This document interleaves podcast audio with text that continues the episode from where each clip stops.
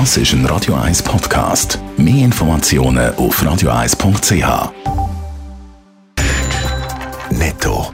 Das Radio 1 Wirtschaftsmagazin für Konsumentinnen und Konsumenten wird Ihnen präsentiert von Blaser Greinicher.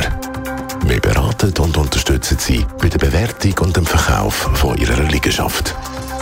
blasergreinicher.ch Raphael Wallimann.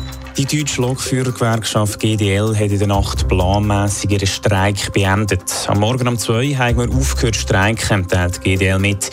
Die Deutsche Bahn rechnet trotzdem noch mit Verspätungen und Ausfällen im Verlauf des heutigen Tages.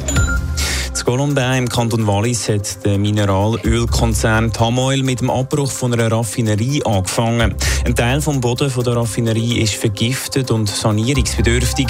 Auf dem Gelände, das so gross ist wie 160 Fußballfelder, soll ein Gewerbeareal entstehen. Der Konzern Disney erholt sich langsam von der Corona-Krise.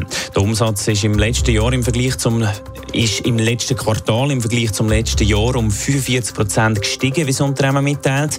Das liegt einerseits am Streamingdienst Disney Plus, andererseits an der Wiedereröffnung von Disney Freizeitpark.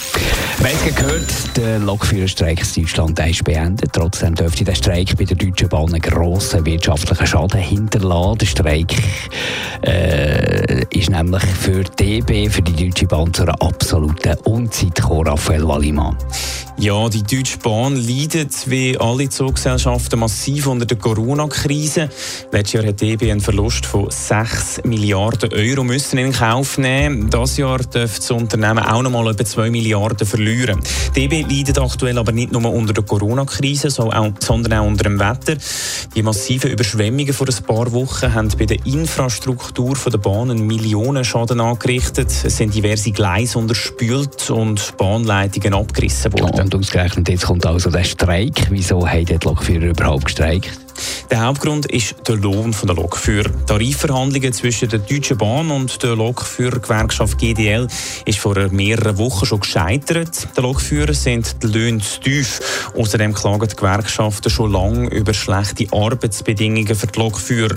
Darum haben sich dann 95 Prozent der GDL-Mitglieder für einen Streik ausgesprochen. Aus Sicht der DB ist der Streik eben zur Umzeit gekommen. Auf der anderen Seite muss man sich auch fragen, gibt es aus Sicht der Deutschen Bahn überhaupt den richtigen Zeitpunkt für so einen Streik?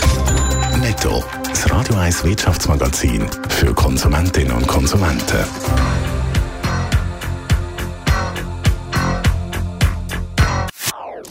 Das ist ein Radio 1 Podcast. Mehr Informationen auf radio1.ch.